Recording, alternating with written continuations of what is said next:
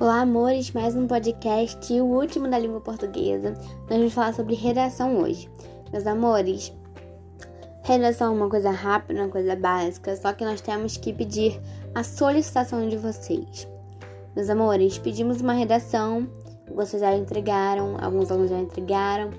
É, vocês estão fazendo alguns trabalhinhos, né, um de cada matéria né, para a gente testar o conhecimento de vocês. Estamos nas últimas semanas do, do primeiro bimestre. Vamos se esforçar. Meus amores, redação é somente um texto, igual uma carta, só que é um texto, não precisa ter local, data.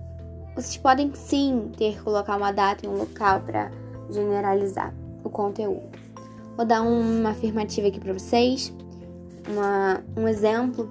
Vocês podem fazer uma carta para enviar para um amigo de vocês, mas não é a mesma coisa que uma redação. Uma redação você conta a sua história, mas você não manda para ninguém, você guarda ela para você. É igual um diário.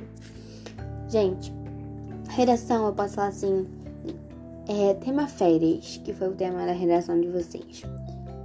E aí, oi gente, meu nome é Luísa, professora de tal Natal, e eu vou contar sobre minhas férias de 2019. E eu vou contar tudo, todos os passos. Aí eu andei de carro, eu andei de avião, é, eu, eu comi isso, comi aquilo. Então, isso é a redação, gente.